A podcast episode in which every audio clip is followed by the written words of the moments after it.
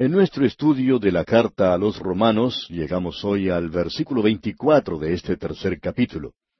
Nos encontramos con el pasaje que trata sobre el importantísimo tema de nuestra salvación. En esta parte en particular se habla sobre la justicia de Dios, qué es y cómo la podemos obtener por medio de la fe y únicamente la fe en el Señor Jesucristo. Notamos aquí algo que quizás nos obligue a retroceder un poco y mencionar nuevamente el tema de la justicia. Hay mucho que decir en realidad sobre este asunto. El ser justo quiere decir básicamente estar bien con Dios. Y somos hechos justos con Dios en sus propios términos y de acuerdo a sus normas. Y Dios también provee la justicia que nosotros no podemos proveer por nosotros mismos. No podemos ser salvos por medio de la perfección porque Dios mismo tiene que exigirlo y usted y yo somos incapaces de proveerla. Y Él no nos puede salvar por imperfección por lo que Él ya es. De modo que Dios provee para nosotros lo que llamamos una justicia. Ahora otra vez nos preguntamos, ¿qué es la justicia? Veamos algunas definiciones dadas por grandes hombres del pasado que nos pueden servir de mucha ayuda. La justicia de Dios se define no como el carácter de Dios, ni tampoco como nuestra justicia propia, como hemos podido apreciar anteriormente. Y esta justicia nos llega por medio de la fe en Cristo. Notemos ahora la definición de justicia. El doctor Cunningham dice, bajo la ley Dios requería justicia del hombre. Bajo la gracia, Él da esa justicia al hombre. La justicia de Dios es esa justicia que la justicia de Dios le hace requerir. Y repito esta última parte. La justicia de Dios es aquella justicia que la justicia de Dios le hace requerir. Y el doctor Hodge ha dado esta definición. Esa justicia de la cual Dios es el autor y que está disponible ante Él, que alcanza y asegura su aprobación. Luego el doctor Books da esta otra definición. Jesús se hizo esa justicia que el Padre requería y de la cual el Espíritu Santo nos persuade y es asegurada por la fe. Y nuevamente decimos que es la totalidad de todo lo que Dios ordena, demanda, aprueba y que Él mismo provee. Ahora bien, esta justicia de Dios se asegura, como hemos visto, por medio de la fe, no por obras. Escuche una vez más la lectura de los versículos 22 y 23 de este capítulo 3 de la epístola a los romanos. La justicia de Dios por medio de la fe en Jesucristo para todos los que creen en Él, porque no hay diferencia, por cuanto todos pecaron y están destituidos de la gloria de Dios. Ahora permítanos cambiar unas dos o tres palabras en estos versículos y leerlos de esta manera. Escuche usted. La justicia de Dios que se obtiene por medio de la fe en Jesucristo para todos los que creen en Él, porque no hay distinción por cuanto todos pecaron y están destituidos de la gloria de la aprobación de Dios. Esta es una justicia que es por fe, no por obras. Esta fe la hizo clara el Señor Jesús cuando respondió a una pregunta que le hicieron. Le preguntaron, ¿cómo podemos hacer las obras de justicia? Y él les respondió diciendo allá en el capítulo seis del Evangelio según San Juan, versículos veintiocho y veintinueve, diciendo, esta es la obra de Dios que creáis en el que Él ha enviado. Lo importante en esto de lograr la justicia de Dios no es que haya mérito alguno en su fe o algún mérito en creer, porque en realidad la fe no es una tarea de parte suya. El objeto de la fe es lo que tiene valor. El gran predicador Spurgeon lo dijo de esta manera. No es la esperanza en Cristo la que le salva, es Cristo mismo. Y no es la fe en Cristo la que le salva, aunque Él llegue a ser el medio, es la sangre y el mérito de Cristo. Y eso es de suma importancia y lo tenemos que grabar bien en nuestras mentes. Bien, consideremos ahora lo que dice el versículo 24 de este capítulo 3 de la epístola a los romanos. Siendo justificados gratuitamente por su gracia, mediante la redención que es en Cristo Jesús. Ahora, la palabra gratuitamente en este versículo es la misma que usó el Señor Jesús cuando dijo allá en el capítulo quince del Evangelio según San Juan, versículo veinticinco, sin causa me aborrecieron. Es decir, gratuitamente me aborrecieron. Y quiere decir que no tenían base para ello. Y lo que Pablo está diciendo aquí es, siendo justificados sin causa, es decir, que no tenemos una explicación para ello. Dios no ve en nosotros nada como para hacerle exclamar, ¡qué gente más buena esta! Tengo que hacer algo por ellos. Como ya hemos podido ver, no hay nada en nosotros que pueda clamar a la gracia de Dios aparte de nuestra gran necesidad. Somos justificados sin causa. Es por su gracia, y esto quiere decir que no hay ningún mérito de nuestra parte. Y gracia es un favor de Dios, es amor en acción, es por medio de la redención. La redención siempre está ligada a la gracia de Dios. La razón por la cual Dios nos puede salvar hoy es simplemente porque Cristo nos redimió. Él pagó el precio, Él murió en la cruz para hacer profesión de ella para todos. La justificación por fe es mucho más que la substracción de nuestros pecados, o sea, el perdón es la suma de la justicia de Cristo. En otras palabras, no somos meramente restaurados a la posición que tenía Adán, sino que ahora somos puestos en Cristo, donde permaneceremos para siempre, por toda la eternidad.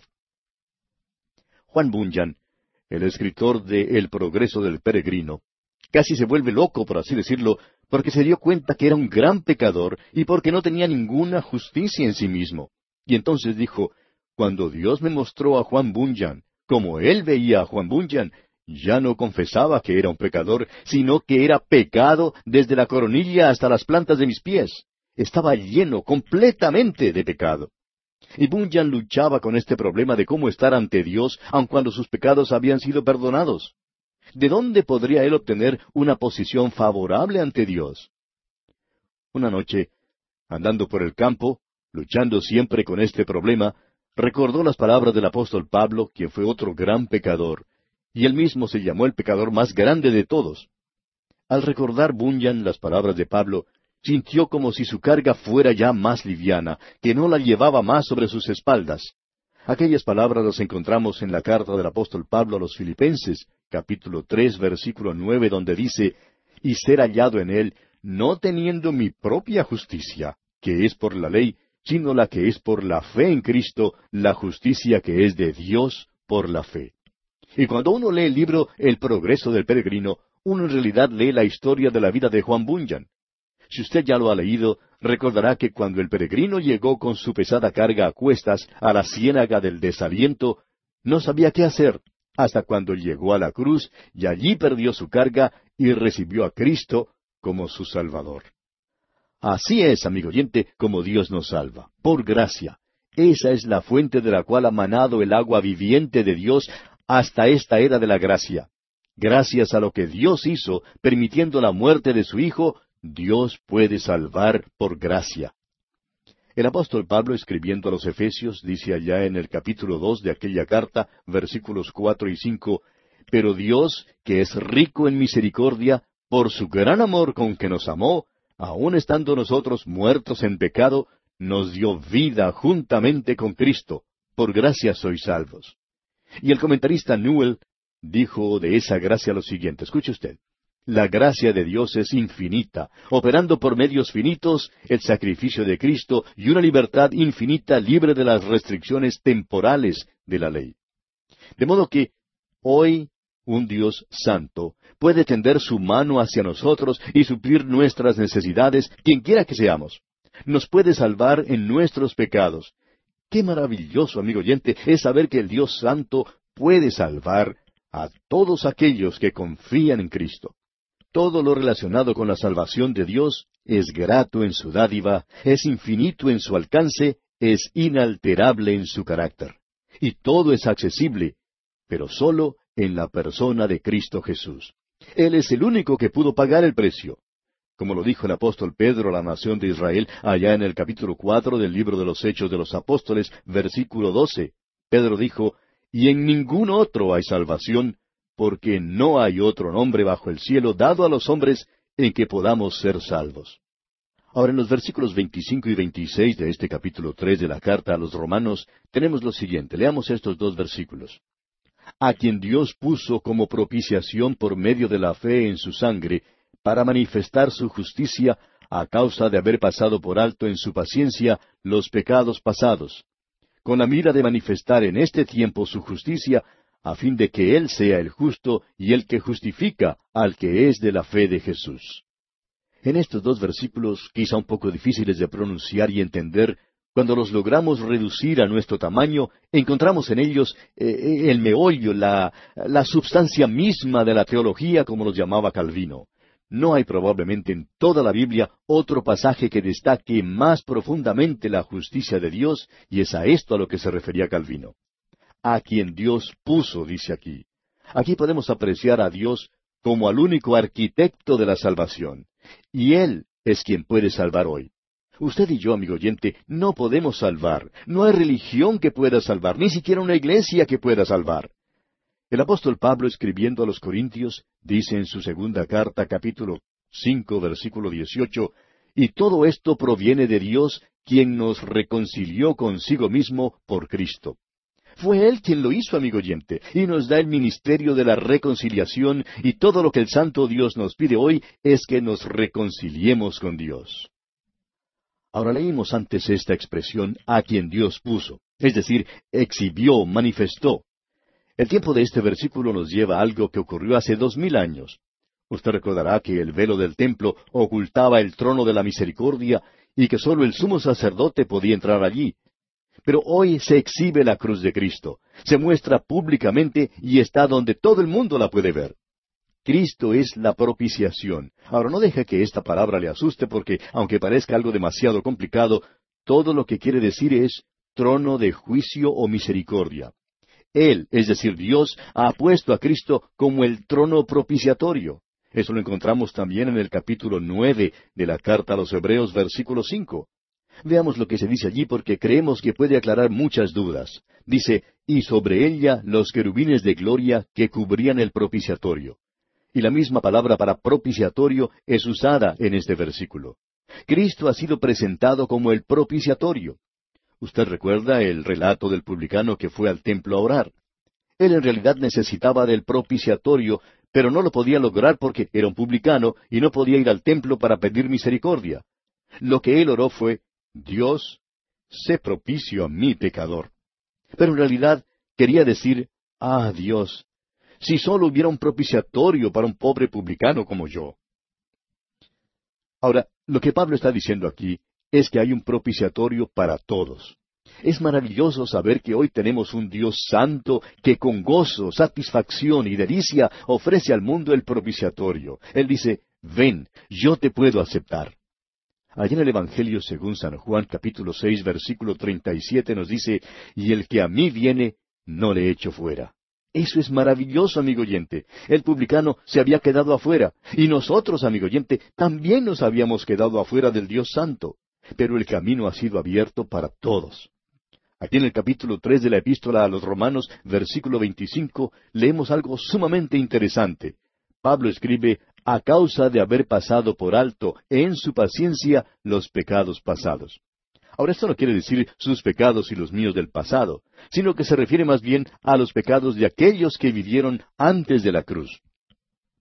En el tiempo del Antiguo Testamento, la gente compraba un corderito, y estamos seguros que usted hoy no lleva un corderito al altar de la iglesia para ser sacrificado. Eso sería pecaminoso en nuestros días. Pero en ese tiempo, antes de la venida de Cristo, era algo necesario. La ley lo exigía. El cordero del sacrificio estaba señalando, en efecto, hacia la venida de Cristo. Nadie en esa época creía que el corderito pudiera quitar sus pecados. Ninguna persona pensaba en eso. Si usted le pudiera haber preguntado a Abel, por ejemplo, cuando él presentó un cordero a Dios, y usted le hubiera dicho, Abel, ¿cree usted que el corderito quitará sus pecados? De seguro que Abel le habría respondido, no. Entonces, usted quizá le hubiera dicho, ¿por qué lo trajo entonces? Y la respuesta de Abel habría sido, Dios lo exigió, Él nos mandó que se lo trajéramos. Bueno, diríamos, pero eso no es lo que leemos en Génesis. Y él le contestaría entonces, pues debería leer el capítulo once de la carta a los Hebreos. Allí en ese capítulo once de la carta a los Hebreos, versículo cuatro dice, Por la fe, Abel ofreció a Dios más excelente sacrificio que a Caín. Ahora, ¿cómo podía él ofrecer un sacrificio más excelente que Caín por fe? Solo por revelación, amigo oyente. Y en el capítulo diez de esta epístola a los Romanos, versículo diecisiete, leemos Así que la fe es por el oír, y el oír por la palabra de Dios. La única manera que él pudo haber ofrecido ese sacrificio por fe era que Dios lo trajera. Usted le podría haber preguntado directamente a Abel, ¿sabe lo que Dios realmente piensa, Abel? Y creemos que Abel podría haber contestado algo así. Pues Dios le dijo a mi madre que vendría un Salvador. No sabemos cuándo, pero vendrá. Y hasta cuando Él venga, tenemos que hacer esto porque tenemos que andar por fe. Así es que cuando leemos aquí en este capítulo tres de la epístola a los romanos los pecados pasados, quiere decir que hasta el día de la muerte de Cristo Dios salvaba a crédito. Dios nunca salvó a Abraham ofreciendo un sacrificio. Dios nunca salvó a nadie por traer un sacrificio. El sacrificio señalaba hacia Cristo, y cuando Cristo vino, Él pagó todo lo del pasado no solo los pecados del pasado, sino los pecados de este lado de la cruz, porque en el versículo 26 se nos dice, con la mira de manifestar en este tiempo su justicia, a fin de que Él sea el justo y el que justifica al que es de la fe de Jesús. Ahora, de este lado de la cruz, nosotros no traemos sacrificios, pero debemos confiar en Cristo. Ahora Pablo hace una pregunta. Dice en la primera parte del versículo 27, ¿Dónde pues está la jactancia? Si Dios está salvando hoy por fe en Cristo y no por nuestros méritos o nuestras obras, entonces, ¿dónde pues está la jactancia? ¿De qué podemos hacer alarde hoy en día, amigo oyente? No podemos ni siquiera jactarnos de que somos ortodoxos. Nosotros, amigo oyente, no tenemos nada de qué gloriarnos. Y Pablo hace esta pregunta, ¿dónde pues está la jactancia? Y luego contesta esta pregunta de esta manera aquí en el resto del versículo 27. Queda excluida. ¿Por cuál ley? ¿Por la de las obras? No, sino por la ley de la fe. Él quiere decir aquí, refiriéndose a la ley, que no se trata de la ley del Antiguo Testamento, sino que habla del principio de ley, de cualquier ley, cualquier cosa que usted cree que puede hacer. Y en la segunda referencia, por supuesto, es la ley que excluye la ley del Antiguo Testamento. Y quiere decir sencillamente una regla o un principio de fe. En otras palabras, Dios salva a la raza humana no en base a méritos, sino en base a lo que uno cree sobre lo que Él ha hecho por nosotros y por lo tanto excluye la jactancia. Ahora en el versículo 28 leemos, Concluimos pues que el hombre es justificado por fe sin las obras de la ley. Ahora esta no es una conclusión a la cual ha llegado Pablo, ni un resumen de lo que ha dicho, sino que está dando una explicación del por qué se excluye la jactancia. ¿Por qué? Porque el hombre, amigo oyente, es justificado por fe. Esa es la base. Y ahora Pablo presenta un argumento final. Escuche usted lo que dice aquí en el versículo 29 de este capítulo 3 de la epístola a los romanos. ¿Es Dios solamente Dios de los judíos? ¿No es también Dios de los gentiles? Ciertamente, también de los gentiles. En otras palabras, ¿Dios pertenece solamente a los judíos? ¿O pertenece también a los gentiles? Y Pablo dice, sí, también a los gentiles. El argumento que Pablo presenta aquí es muy decisivo. Pablo dice, si la justificación es por la ley, entonces Dios pertenece a los judíos. Pero si la justificación es por fe, entonces Él es Dios de los judíos y de los gentiles. La lógica aquí debe llamarnos la atención. Si los judíos persistían en su posición, entonces debería haber dos dioses, uno de los judíos y otro para los gentiles. Pero el judío no puede permitir esto. El judío es monoteísta, es decir, cree en un solo Dios.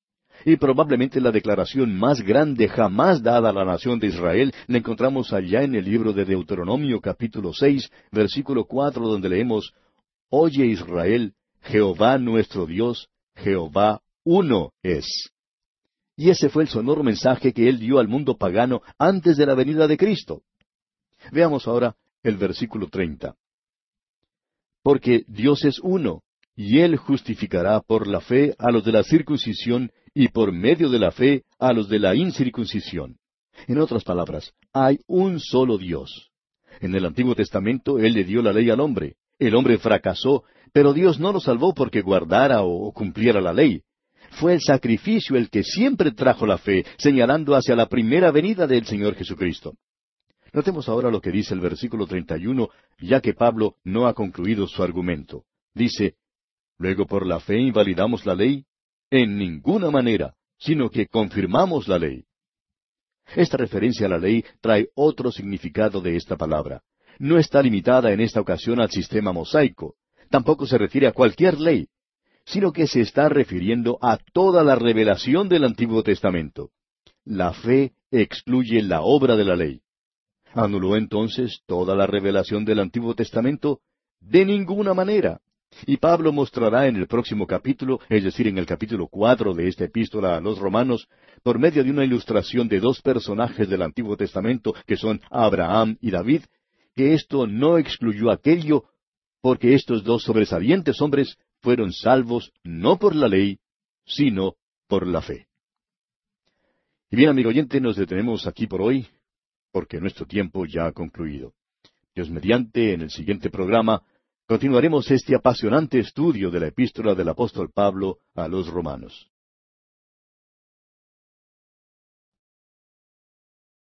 Al comenzar hoy el capítulo cuatro de esta epístola del apóstol San Pablo a los romanos, nos encontramos con este pasaje que trata del tema de la justificación por la fe. Ya hemos tratado la doctrina que se nos había dado. De paso, digamos que eso ha sido también de importancia. Esta otra sección en la que nos encontramos hoy habla de la justificación del pecador. Pablo declara enfática y claramente que el hombre es pecador, y luego revela que Dios provee la justicia para el pecador. Más tarde, esa justificación por la fe es explicada, y esa es la sección que hemos finalizado en nuestro programa anterior. Tenemos ahora ante nosotros la justificación por fe ilustrada. Y las ilustraciones que se nos presenta son dobles. Primero, Veremos a Abraham, quien fue justificado por fe. Esto fue antes de la ley. Luego tenemos a David, quien estuvo bajo la ley, y que fue también justificado por fe. En los días del apóstol Pablo, Abraham y David eran probablemente tenidos en alta estima por la nación de Israel, mucho más que cualquier otro personaje del Antiguo Testamento. Nos damos cuenta que en estos días no ocurre lo mismo. Hace muchos años, por ejemplo, hubo un debate entre los rabinos judíos sobre quién era el personaje más grande del Antiguo Testamento. Y el asunto estaba entre Moisés y Abraham. Ahora nunca nos dimos cuenta del resultado final, pero dio la impresión, según los informes mencionados en las noticias, de que Moisés era el favorito de muchos, aún por encima de Abraham. Pero aún eso no es verdad en nuestros días, cuando se trata de los judíos ortodoxos. Ellos siempre hablan de Abraham. El judío se jacta hasta este día de que Abraham es nuestro Padre, y tiene razón en eso.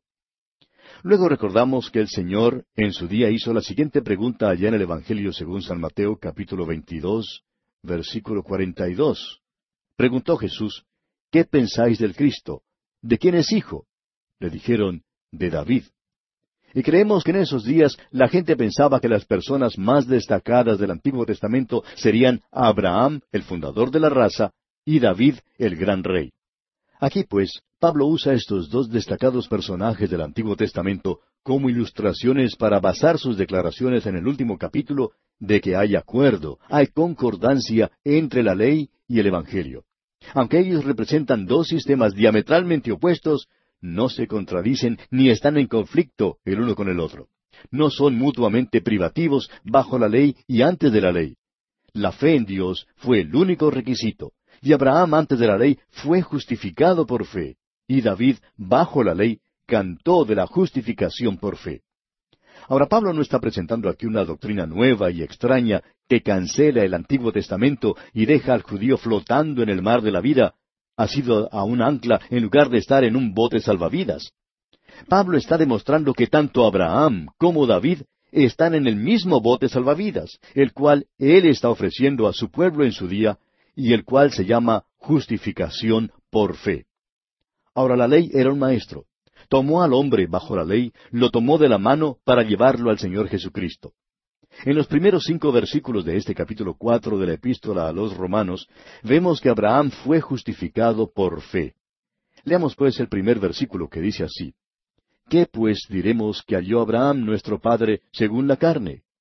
Aquí podríamos traducir este versículo de otra manera que quizás se asemeje más a lo que Pablo dijo. Escuche cuidadosamente.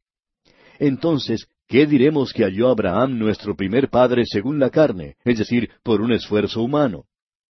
Usted puede notar que esto sigue en el mismo pensamiento con el contexto. Esa palabra entonces une este argumento con lo que él venía diciendo en el tercer capítulo. El Evangelio descarta la jactancia y establece la ley. Eso lo vimos en nuestro último estudio. Abraham y David confirman lo que Pablo está diciendo en esta tesis. Luego, él usa una frase idiomática, dice, ¿qué pues diremos? Ahora Pablo usa esta frase en los párrafos argumentativos de esta carta. Él ha llegado a una de estas secciones en su escritura, de modo que Pablo, en la primera división, no ha intentado probar o argumentar que el hombre es un pecador. Y usted no encontrará una frase como esta, entonces, ¿qué diremos? En la última parte de su carta, que es práctica, se omite enteramente, pero aquí lo hace manifiesto, y dice, Abraham, nuestro primer padre. Eso revela que la nación de Israel comenzó con Abraham. El primer padre es una expresión un poco rara. Demuestra la importancia que tiene Abraham, quien fue primero cronológicamente y también primero en importancia. Un pastor cuenta que en cierta ocasión fue invitado a hablar entre un grupo de judíos. Ellos le pidieron que les presentara un mensaje de la Biblia. Él fue y habló sobre las glorias de la ley mosaica. Se sorprendió al ver que ellos se detenían en Abraham, jamás pasaban más allá de Abraham. Luego él les preguntó si no contaban a Noé o a Adán en su linaje. Los judíos se pusieron a reír y le dijeron que no. Esos hermanos judíos dijeron simplemente no. Nos detenemos en Abraham, él es nuestro primer padre. Bien, ¿qué fue entonces lo que descubrió Abraham según la carne? Abraham descubrió que las obras según la carne no producían jactancia, sino vergüenza y confusión. Esa era la obra de Abraham. No tenía nada de qué vanagloriarse. En realidad creemos que Abraham fue un gran hombre, especialmente en lo que concierne a Lot, y él no permitió que los reyes de Sodoma y Gomorra lo recompensaran. Pero Abraham no creyó a Dios y huyó hacia Egipto. Esa cuestión de la sierva egipcia que él tuvo y de la criatura que nació de su unión con ella, esas son cosas de las cuales no se puede jactar. Veamos ahora cómo desarrolla Pablo esta situación. Él dice aquí en el versículo dos de este capítulo cuatro de su epístola a los romanos, porque si Abraham fue justificado por las obras, tiene de qué gloriarse, pero no para con Dios. Él se puede gloriar en sí mismo, pero no ante Dios. Se asume que Abraham tenía buenas obras que tenían valor ante Dios, y en realidad él tenía muchas buenas obras. Pero lo sorprendente es descubrir que estas buenas obras no eran base para salvación, sino que eran el resultado de su salvación y el resultado de ser justificado por fe. Aparentemente hay una contradicción entre los apóstoles Santiago y Pablo, pero en realidad no ocurre así. Cuando Santiago dijo allá en el capítulo dos, versículo veintiuno de su carta, ¿No fue justificado por las obras Abraham nuestro padre cuando ofreció a su hijo Isaac sobre el altar? Ahora, las obras a las que se refiere Santiago aquí no son las obras de la carne bajo la ley, porque él no estaba bajo la ley, sino que está hablando de las obras de la fe. Abraham creyó en Dios y ofreció a Isaac, pero no llegó a dar muerte a su hijo. Dios lo detuvo y no permitió que cumpliera completamente con su ofrenda. Y tanto Santiago como Pablo se están refiriendo al mismo versículo. Abraham creyó a Dios y le fue contado por justicia. Usted puede leer esto allá en el capítulo dos de la epístola del apóstol Santiago, versículo 23, y también en este capítulo cuatro de la epístola a los Romanos, versículo tres. Lo que hace Santiago es ir hasta el fin de la vida de Abraham y también hasta el momento en que ofreció a Isaac. Abraham está en la misma situación que en la que se encuentra el más débil de los pecadores. Abraham tenía obras de las que podía jactarse, pero no ante Dios. Dios, amigo oyente, no acepta las obras de la carne, y las obras de la carne no pueden estar delante de su santidad. Y las obras de Abraham estaban, por cierto, un poco manchadas. Llegamos ahora al versículo que acabamos de mencionar, es decir, el versículo tres de este capítulo cuatro. Escuche usted. Porque, ¿qué dice la Escritura? Creyó Abraham a Dios y le fue contado por justicia. Como ya dijimos, el apóstol Santiago menciona este mismo versículo. Y Pablo lo hace en tres de sus cartas, si es que él escribió Hebreos, y yo pienso que sí lo hizo. Lo menciona aquí en Romanos, también en Gálatas y en Hebreos. Pablo recurre a las Escrituras como la autoridad final. Él hasta la personifica, como en este pasaje. Las Escrituras son Dios hablando. ¿Qué dice la Escritura? Dios está hablando y no hay ninguna otra autoridad a la que se pueda apelar. Cuánto deseo, amigo oyente, que las personas que se dicen evangélicas creyeran en realidad en la palabra de Dios y que ella es la palabra de Dios, que es Dios el que está hablando y no el hombre. El apóstol Pablo cita las palabras del Antiguo Testamento unas sesenta veces en esta epístola. Y la que estamos mencionando es una cita que aparece allá en el capítulo quince del libro de Génesis, versículo seis, donde leemos, Y creyó a Jehová, y le fue contado por justicia. Pablo está diciendo, escuche lo que la Escritura dice, Dios le está hablando en la palabra de Dios. Esta promesa le fue dada a Abraham cuando él hizo una pregunta a Dios. Allá en el capítulo quince de Génesis, versículo dos, leemos esta pregunta y dice, Señor Jehová, ¿qué me darás siendo así que ando sin hijo? Ahora, aparte de la confirmación de la promesa de que su descendencia sería tan numerosa como las estrellas de los cielos, Dios no le dio a Abraham ninguna otra promesa. En otras palabras, Abraham simplemente creyó a Dios. Él tomó la pura palabra de Dios literalmente y confió, se agarró de ella. Permítanos compartir con usted, amigo oyente, lo que el comentarista Newell dijo al respecto. Dijo él, no hubo ni honra ni mérito cuando Abraham creyó a un Dios fiel que no sabe mentir. El mérito era de Dios. Cuando Abraham creyó, él hizo la única cosa que podía hacer el hombre sin llegar a hacer nada. Dios hizo la declaración, la promesa, y le tocó a Dios cumplirla. Abraham creyó en su corazón que Dios estaba diciendo la verdad. No había que hacer ningún esfuerzo para ello. La fe de Abraham no fue una acción, sino una actitud. Su corazón deja de mirarse a sí mismo para contemplar a Dios y a su promesa. Esto dejó a Dios libre para cumplir su promesa. La fe para Abraham no era una acción meritoria, ni siquiera un cambio en su carácter o naturaleza. Él simplemente creyó que Dios cumpliría lo que prometió. En esto serían benditas todas las familias de esta tierra. Esa fue una hermosa declaración hecha por el doctor Newell. Dios, amigo oyente, reconoció y acreditó esto a Abraham. Esto es algo valioso que debemos reconocer. Él abonó eso en su cuenta, por así decirlo, y se lo contó como justicia. Eso fue lo que Dios hizo. Ahora aquí en el versículo cuatro tenemos esta declaración. Pero al que obra, no se le cuenta el salario como gracia, sino como deuda. Sigamos leyendo inmediatamente el versículo siguiente, versículo cinco. Mas al que no obra, sino cree en aquel que justifica al impío, su fe le es contada por justicia. Por lo general, un obrero recibe un salario por los servicios que ha prestado. Un hombre trabaja por cierta cantidad de dinero por hora o por día y se le paga cierta suma de dinero por determinado trabajo. Ahora es obvio que Abraham no era un obrero, porque él no se ganó lo que recibió. Él recibió su salvación de la única otra manera en que podía recibirla, y fue el favor inmerecido de la gracia de Dios. Mas al que no obra, dice aquí este versículo, y eso indica que no se puede hacer nada para merecer la salvación, sino que se cree en Él, es decir, en Dios que declara al indigno justo. Y la única clase de persona que Dios está salvando, amigo oyente, es al injusto. Ahora alguien quizá pregunte, ¿quiere decir entonces que Dios no salva a la gente buena? Bueno, nómbreme usted alguno. Y Dios salvará a cualquiera que sea bueno. Pero las escrituras que hemos considerado dice que no hay quien haga lo bueno, no hay ni siquiera uno. ¿Recuerda usted allá en el capítulo tres de esta misma carta a los Romanos versículo doce? Usted, amigo oyente, o cree o no cree en Dios. Y eso según las normas de Dios, no según las normas mías o las normas suyas. Esto es importante. Fe es la única condición aquí. Fe es lo que cuenta para la justicia. Es por eso que Dios acepta la fe en lugar de las obras. No hay ningún mérito en la fe, pero es la única manera de recibir lo que Dios ofrece gratuitamente. Por medio de la fe se honra a Dios y se asegura la justicia para el hombre. Y Dios apuntó justicia, escribió justicia en la cuenta de Abraham.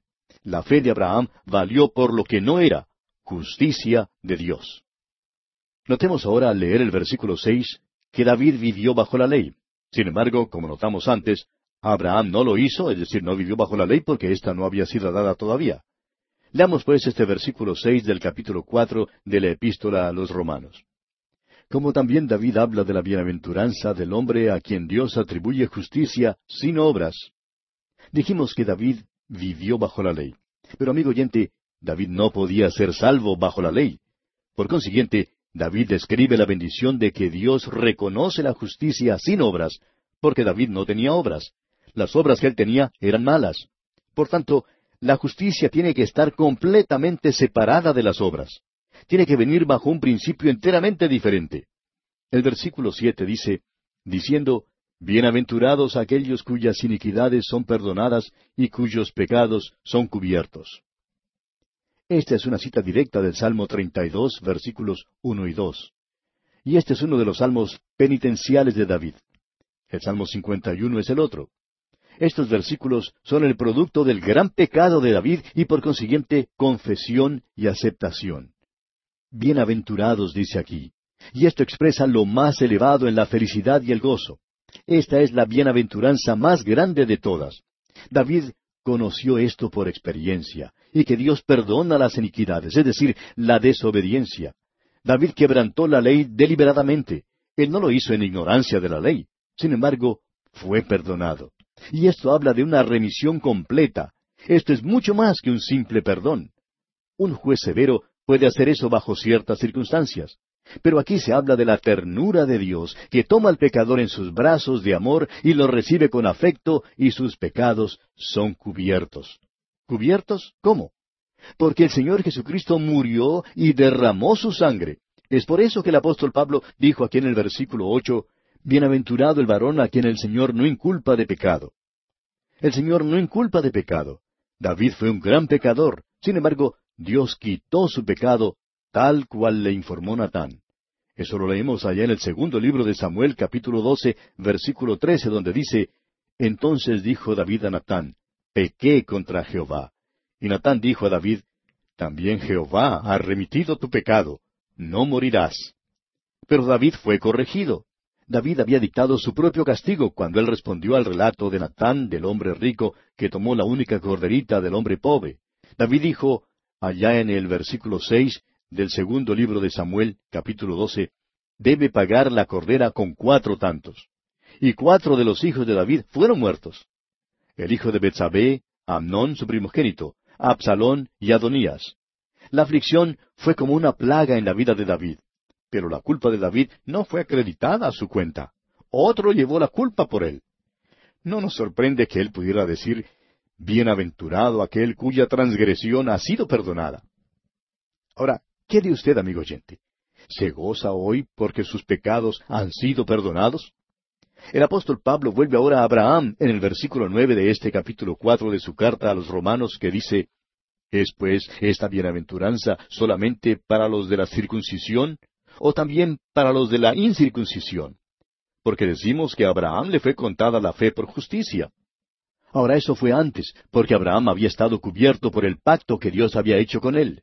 Y en el versículo diez de este capítulo cuatro leemos ¿Cómo pues le fue contada?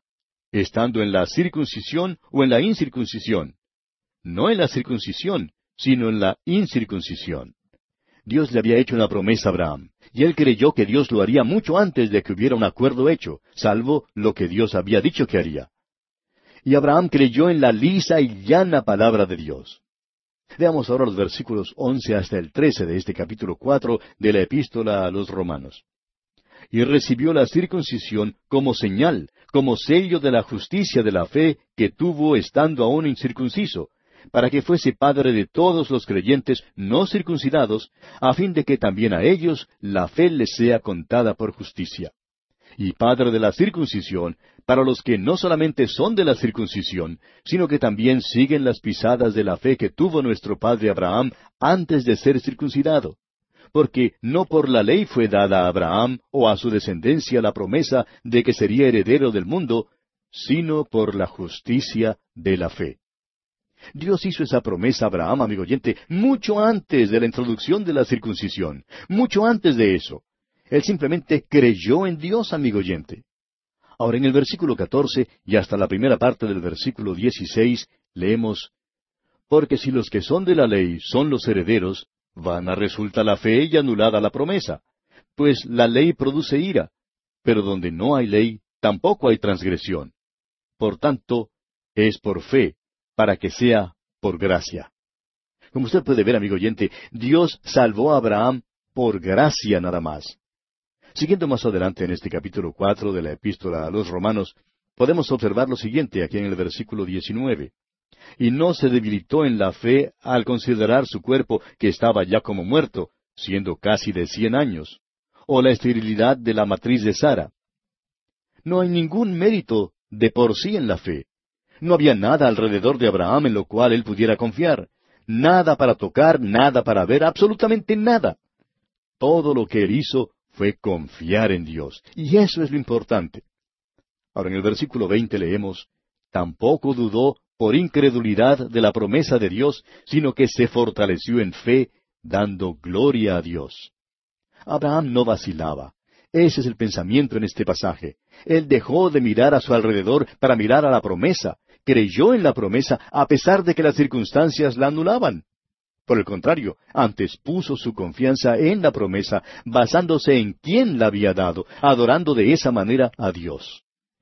El hombre fue creado para glorificar a Dios, pero por la desobediencia él hizo lo contrario. Y la única manera para que usted pueda glorificar a Dios ahora es creyendo en Él.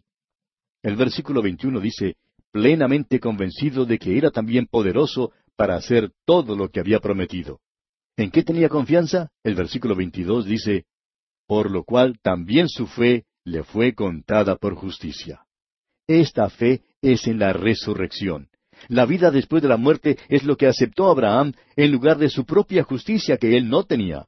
Dios declaró justo a Abraham por su fe en la promesa de levantar un hijo de la tumba de la muerte, es decir, del seno de Sara. Y Dios promete vida eterna a quienes creen que Él levantó a su propio hijo de la tumba de José de Arimatea, es decir, el lugar de la muerte. Escucha ahora lo que dice el apóstol aquí en los versículos 23 y 24 de este capítulo 4 de la epístola a los romanos. Y no solamente con respecto a Él se escribió que le fue contada sino también con respecto a nosotros, a quienes ha de ser contada, esto es, a los que creemos en el que levantó de los muertos a Jesús, Señor nuestro.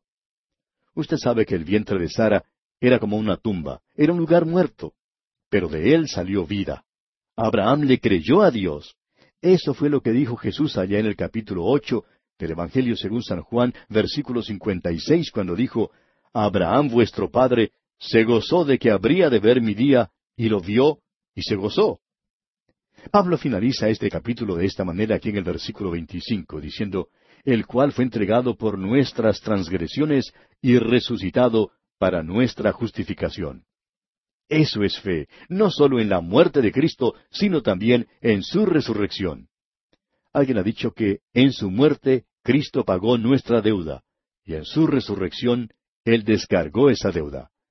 Él justifica a los que creen en la muerte y la resurrección de Cristo. Cuán maravilloso es todo esto, amigo oyente. Y vamos a detenernos aquí por hoy, porque nuestro tiempo ya ha concluido. Sin embargo, continuaremos este estudio en nuestro próximo programa.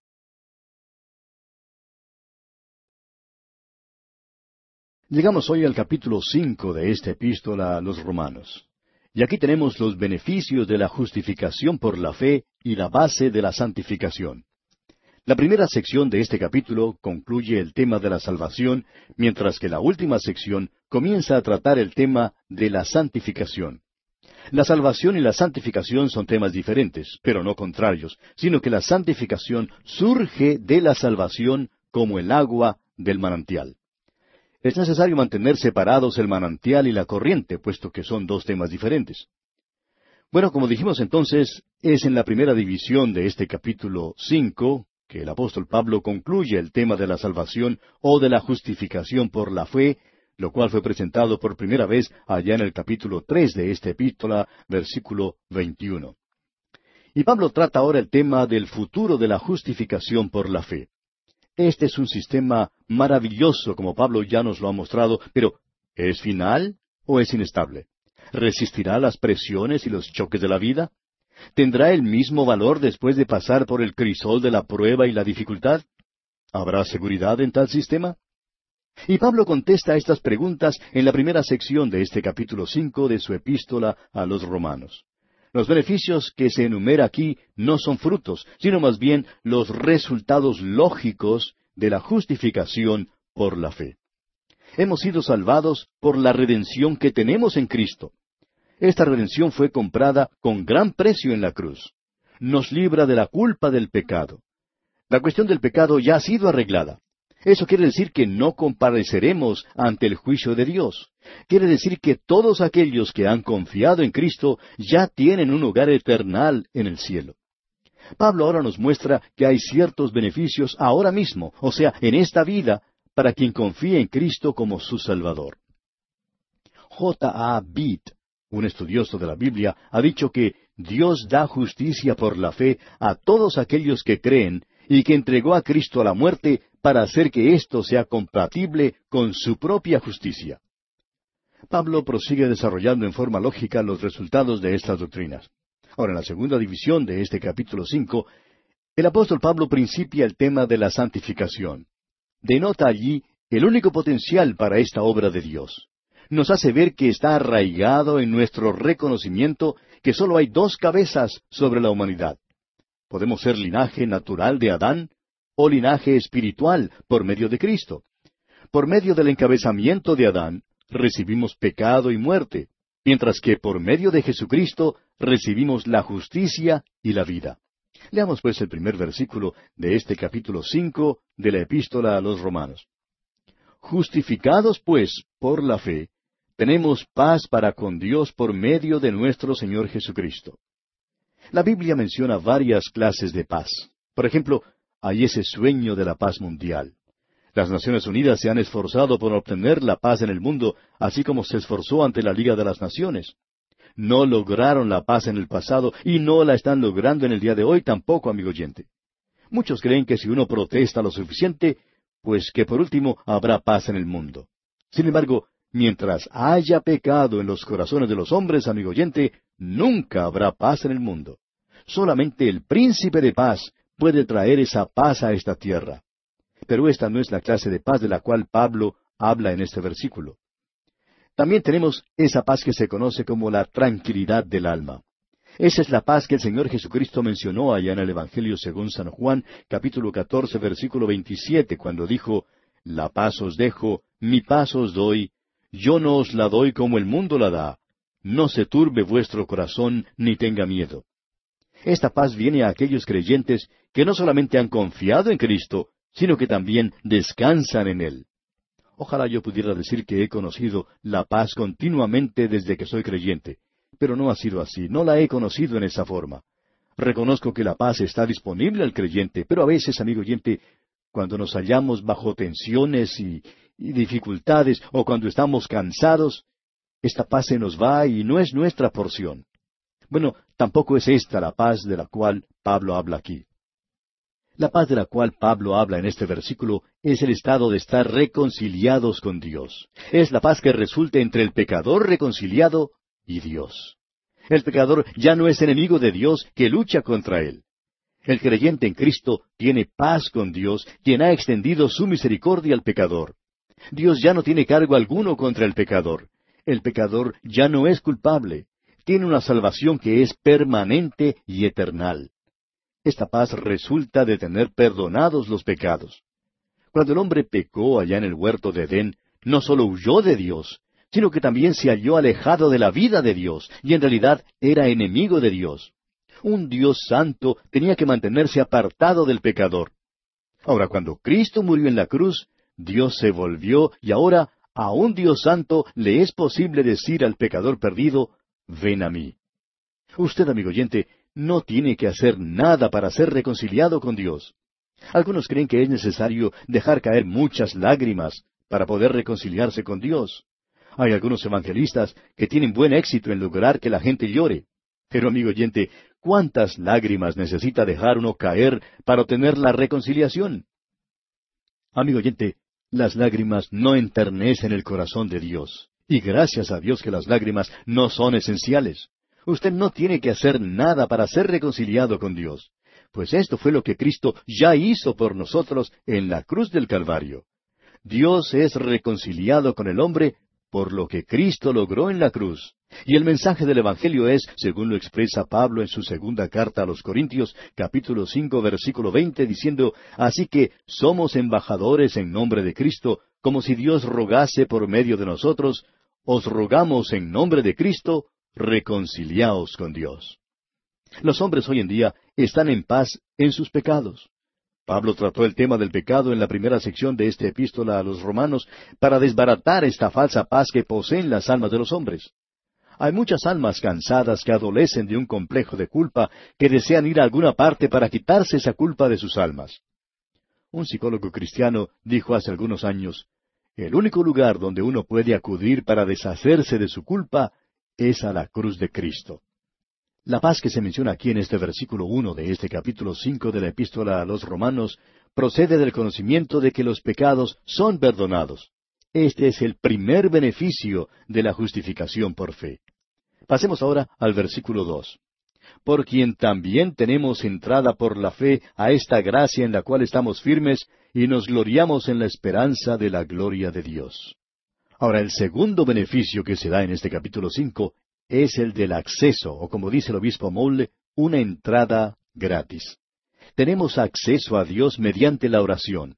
Es maravilloso tener a alguien a quien acudir y con quien hablar acerca de uno mismo y de los problemas de la vida. El Hijo de Dios puede ir a su Padre Celestial en cualquier momento y Él escuchará y contestará nuestras oraciones. Claro que eso no quiere decir que Dios siempre contestará las oraciones de la manera en que nosotros queremos que sean contestadas, pero obrará según su sabiduría y no según nuestra voluntad. En lugar de ser excluidos debido a nuestros pecados, se nos da un pase, por decirlo así. La fe es como ese pedacito de cartón en las manos que es nuestro pase. Otro pagó el precio de la entrada, y nosotros tenemos entrada a la gracia de la justificación. No solo tenemos entrada, sino que también podemos quedarnos allí, y esto denota la permanencia de este acceso. Son muy pocos los que tienen acceso al presidente de su país. La mayoría de las personas encuentran que es imposible tener una entrevista privada con él. Aquellos que disfrutan de este privilegio tienen algún mérito o alguna demanda sobre su tiempo. ¿Qué contraste tenemos aquí, ya que el pecador más malo y el santo más débil pueden tener una audiencia con el Rey de Reyes? El pecador más débil que confía en él es puesto en su presencia y se le permite quedarse allí. ¿Qué privilegio es este, amigo oyente? Ahora el tercer beneficio se da también en este versículo donde dice, nos gloriamos en la esperanza de la gloria de Dios. El pensamiento aquí es que el pecador salvado tiene algo de lo cual puede jactarse legítimamente. Esta jactancia no está arraigada en algún amor propio mal colocado, ni en un engreimiento vano. La esperanza es una verdad objetiva, y definitivamente se refiere a la única esperanza del cristiano. Pablo le dijo al joven predicador que se llamaba Tito, allá en el capítulo dos de su carta, versículo trece, aguardando la esperanza bienaventurada y la manifestación gloriosa de nuestro gran Dios y Salvador Jesucristo. El Hijo de Dios tiene una esperanza, tiene un futuro, tiene algo que esperar, que anticipar en los años venideros. Vivimos en tiempos cuando el hombre tiene todo tipo de cosa imaginable. El hombre vive en una sociedad afluente y tiene todas las comodidades de la vida. Lo interesante, sin embargo, es que no tiene ningún futuro. James Rustin, escritor del diario The New York Times, ha declarado que hay una creencia hoy en día de que los problemas se han amontonado y multiplicado tanto que el hombre ya no puede resolver los problemas de la vida. Eso no constituye ningún futuro, ¿no le parece? Antes de morir, George Bernard Shaw dijo que había puesto toda su esperanza en el liberalismo y que había descubierto que tal filosofía no había resuelto los problemas del mundo. Luego hizo la siguiente declaración un tanto extraña. Dijo, Ustedes miran a un ateo que ha perdido su fe. Cuando un ateo pierde su fe, en verdad ha perdido algo, amigo oyente. No tiene nada más de lo cual pueda asirse. El mundo hoy en día está buscando una esperanza y un futuro. Esto explica muchos de los movimientos que existen en el día de hoy. La falta de esperanza ha conducido a muchos al vicio de los narcóticos y a otros a buscar algún escape en otras avenidas perjudiciales. El hombre ha perdido su esperanza en el futuro. Ah, pero los creyentes tienen una esperanza bienaventurada. Ellos sí saben que a los que aman a Dios, todas las cosas les ayudan a bien, esto es, a los que conforme a su propósito son llamados, como dice Pablo en el capítulo ocho de esta misma epístola a los Romanos, versículo veintiocho.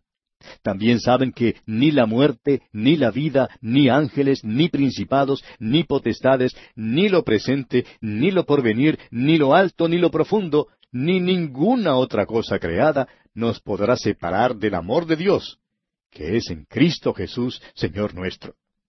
La esperanza de una felicidad eterna pertenece solamente a los redimidos por la preciosa sangre de Cristo.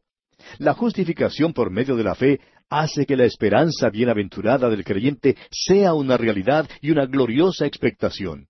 Ella sola garantiza los deleites del cielo.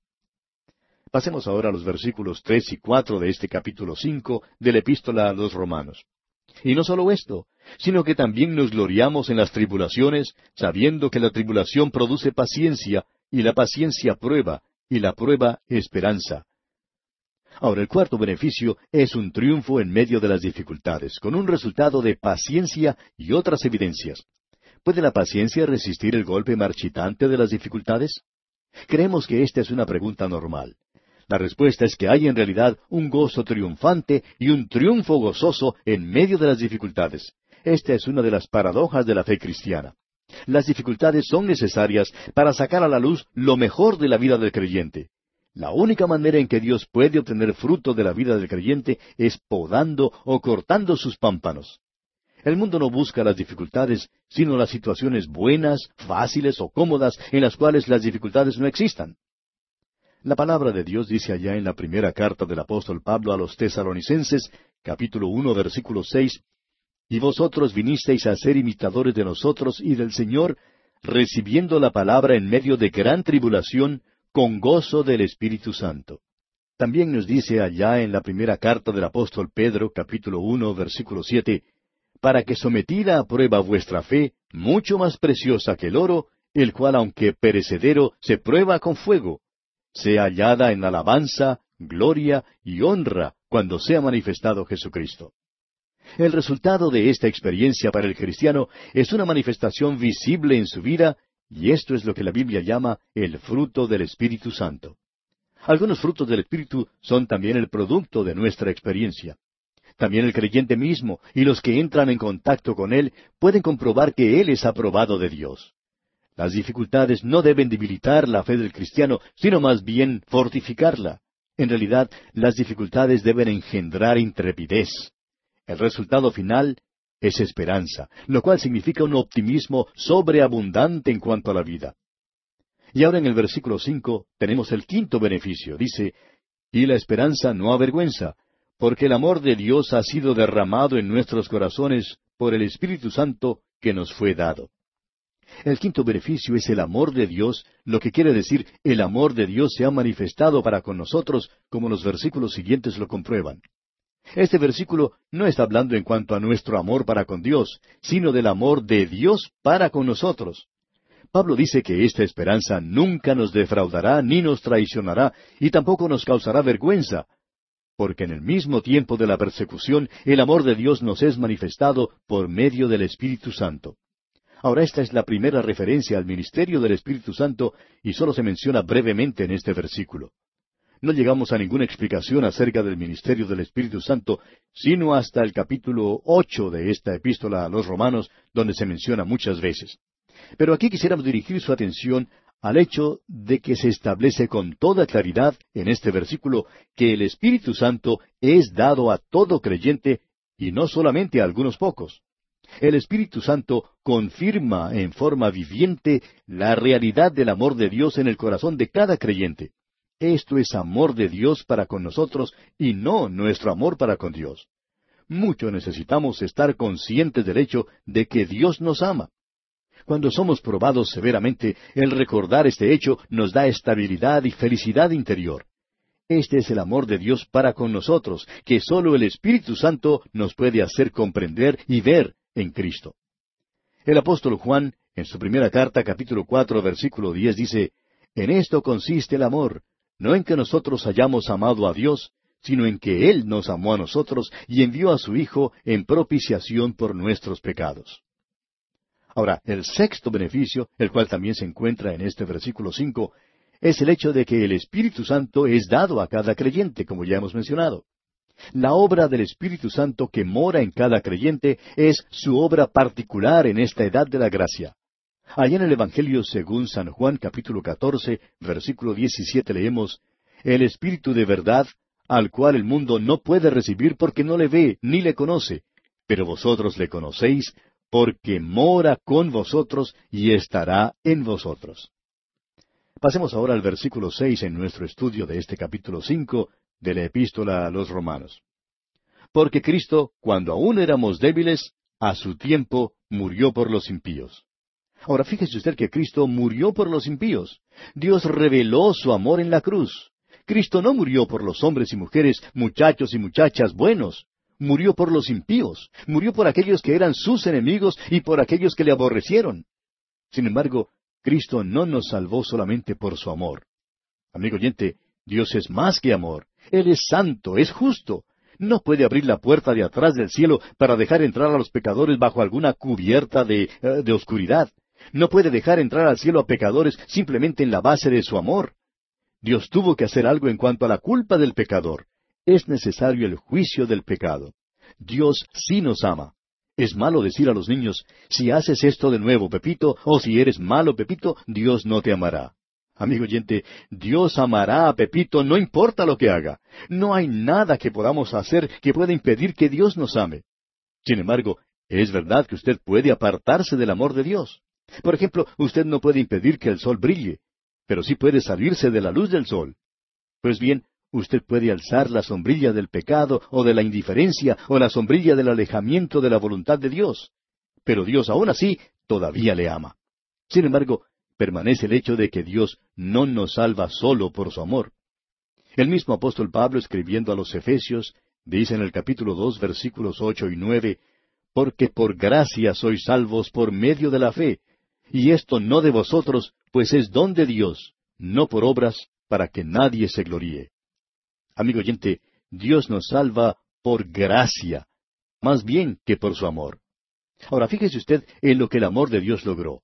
El Señor Jesucristo dijo allá en el Evangelio según San Juan, capítulo tres, versículo dieciséis, Porque de tal manera amó Dios al mundo, que ha dado a su Hijo unigénito, para que todo aquel que en él cree no se pierda, mas tenga vida eterna. Dios demostró su amor por la humanidad, amigo oyente, dando a su Hijo para que muriera en la cruz. La muerte de Cristo pagó la deuda de la culpa suya y de la culpa mía, y permitió que un Dios santo salvara a cualquiera que acudiera a Él creyendo. Es necesario llegar por el camino indicado por Dios. No podemos llegar al Padre por nuestro propio camino, sino por el camino que Él ha provisto mediante Jesucristo. Este es el universo de Dios y es Él quien dicta los reglamentos.